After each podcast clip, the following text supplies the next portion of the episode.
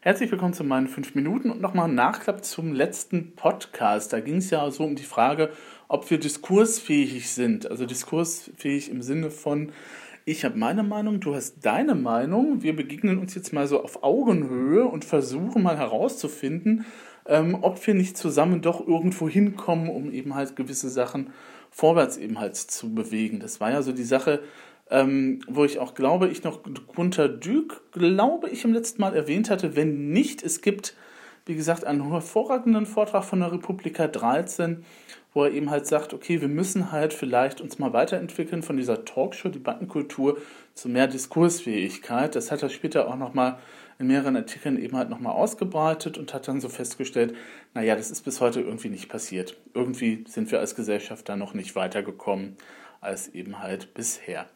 Ähm, worauf ich jetzt abheben möchte, ist, dass ja heute auch nochmal von der Bild und von der FAZ ähm, so Sachen aufgeworfen worden sind, die eben halt nicht zum Diskurs beitragen, sondern die eben halt dafür sorgen, dass noch mehr Öl ins Feuer gegossen wird, sozusagen.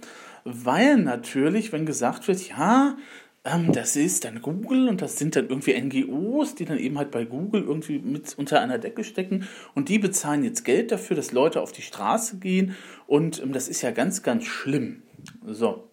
Das ist somit die Kernbehauptung, die von der Bild und von der FAZ dann eben auch erstmal so behauptet werden, beziehungsweise es wird nochmal ein bisschen ausgeschmückt mit hätte, könnte, sollte, würde weil man, glaube ich, auch irgendwie feststellen könnte, wenn man da nochmal tiefer gräbt, ähm, es gibt ja mittlerweile auch genügend Artikel zum Thema, ähm, wer hat sich oft, wie oft mit wem eigentlich getroffen und dann stellt sich raus, naja, die Leute aus der Verwerterecke haben sich eben halt mehr mit den EU-Parlamentariern beschäftigt als Leute von der Google-Ebene, wobei Google dann eben auch natürlich ähm, seine lobbyistischen Mittel halt hat, klar, weil was ich ja auch schon im letzten Podcast erwähnte, wir leben ja tatsächlich in einer Demokratie und da ist es opportun, wenn man versucht, seine Meinung eben halt an den Mann zu bringen. Das nennt sich Lobbyismus. Das ist erstmal nichts Schlimmes, weil erstens wir manipulieren sowieso alle ständig und dauernd. Und zweitens ist Lobbyismus ja auch gar nicht einmal so schlimm, weil man ja versucht, eben halt Leute für seine Meinung zu begeistern. Wenn diese Meinung eben halt auf Fakten basiert und wenn diese Meinung eben halt gute Argumente hat. So, wenn ich jetzt keine guten Argumente habe und die Gegenseite nicht für mich einnehmen kann, dann kann ich jetzt sagen, okay, okay, soll halt nicht sein, dann muss ich mir eben halt neue Argumente suchen oder bessere Argumente ins Feld bringen. Was die FATS und die Bild aber jetzt machen, ist ja genau das Gegenteil. Die bringen keine neuen Argumente ins Spiel, die bringen Behauptungen ins Spiel. Das heißt, die versuchen gezielt eben halt mit Desinformation, das ist es eigentlich nichts anderes, Leute nochmal zu verunsichern und ähm, das Problem ist, dass der normale Bildleser ja nun auch nicht unbedingt Internet, sagen wir mal, affin ist. Und wenn er sagt, okay, das steht jetzt so in der Bild, oder wie Reinhard May das ja auch schon mal in einem wunderbaren Song eben halt aufgenommen und kritisiert hat, naja, das steht halt in der Zeitung, das muss dann halt wahr sein, auch wenn es vielleicht gar nicht wahr ist. Jetzt könnte man ja hingehen und sagen, okay, na gut, okay, vielleicht hat die Bild ja auch recht oder vielleicht hat die FAZ recht, die werden ja irgendwo Beweise haben oder die werden eben halt konkrete Belege dafür haben, irgendwo ein Leak, denen das zugespielt worden ist oder dass die eben halt sagen, okay, wir haben da unsere Recherchen. Aber genau das ist ja in diesen Artikeln nicht der Fall. Ähm, das sind ja in der Regel nur Behauptungen. Und ähm, das wäre jetzt eigentlich an der Tat, ähm, in der Tat eben halt eine Sternstunde für jeden kritischen Journalisten, sich das eben halt nochmal genauer anzugucken.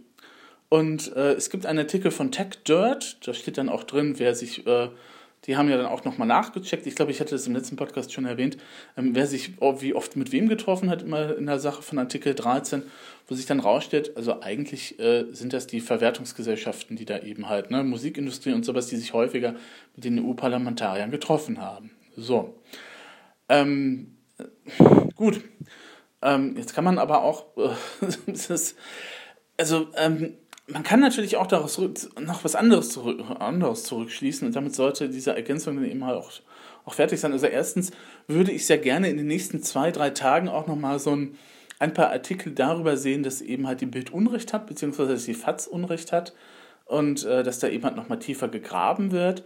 Ob dann eben halt tatsächlich, das wird, also, mh, hm, Es ist auch ein seltsames Verständnis von Demokratie, glaube ich, und davon ausgegangen wird, dass wenn Leute auf die Straße gehen, dass die offensichtlich von amerikanischen Unternehmen gegoogelt, äh, gemanagt werden. Also das ist so ein Demokratieverständnis, das eigentlich keins ist, weil es ist ja un, naja, es ist unbequem, ne? es widersteht der eigenen Meinung.